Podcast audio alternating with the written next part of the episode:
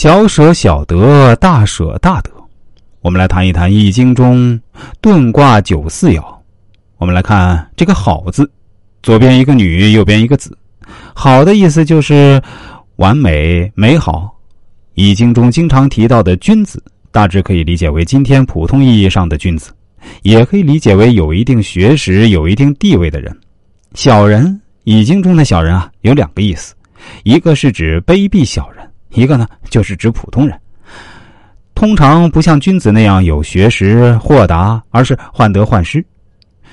君子遁得好，吉祥；小人遁得不好，不太吉祥。九四爻和初六爻分别处在上卦和下卦的最底层，一阴一阳，两者正应。九四爻是阳爻，是君子；初六爻是阴爻，是小人。易经第三十三卦。天山遁的整体情况是这样的：初六爻已经察觉到危险将要来临，大环境将会变化，隐退是明智之举，但是行动却没能做到。六二爻出于个人责任，个人愿望留守在后面。九三爻有识别大环境不利于自己的智慧，想要及时隐退，却被各种牵绊所累，未能及时隐退。现在到了九四爻。九四的做法会是什么样呢？先来看个小故事。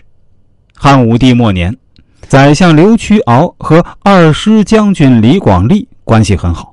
李广利的妹妹李夫人是汉武帝的宠妃。李夫人有个儿子，就是后来的昌邑王刘伯。汉武帝末年，卫青、霍去病都已经去世多年，魏家势力不在，皇后为夫子失宠，太子刘据也不受待见。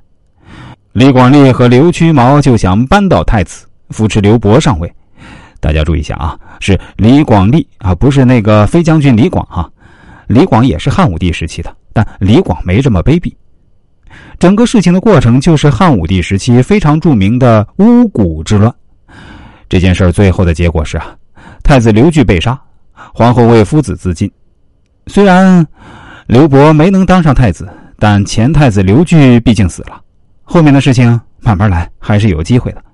然而，在巫蛊之乱不久之后，一个叫田千秋的小吏上了一道奏折。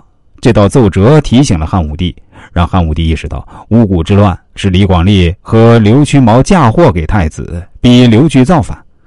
整件事的最根本原因，实际上就是地位之争。汉武帝大怒，要灭李广利和刘屈毛全族。当时，李广利正带重兵远征西域。有大臣劝谏汉武帝说：“杀了李广利全族，恐怕李广利就得造反。”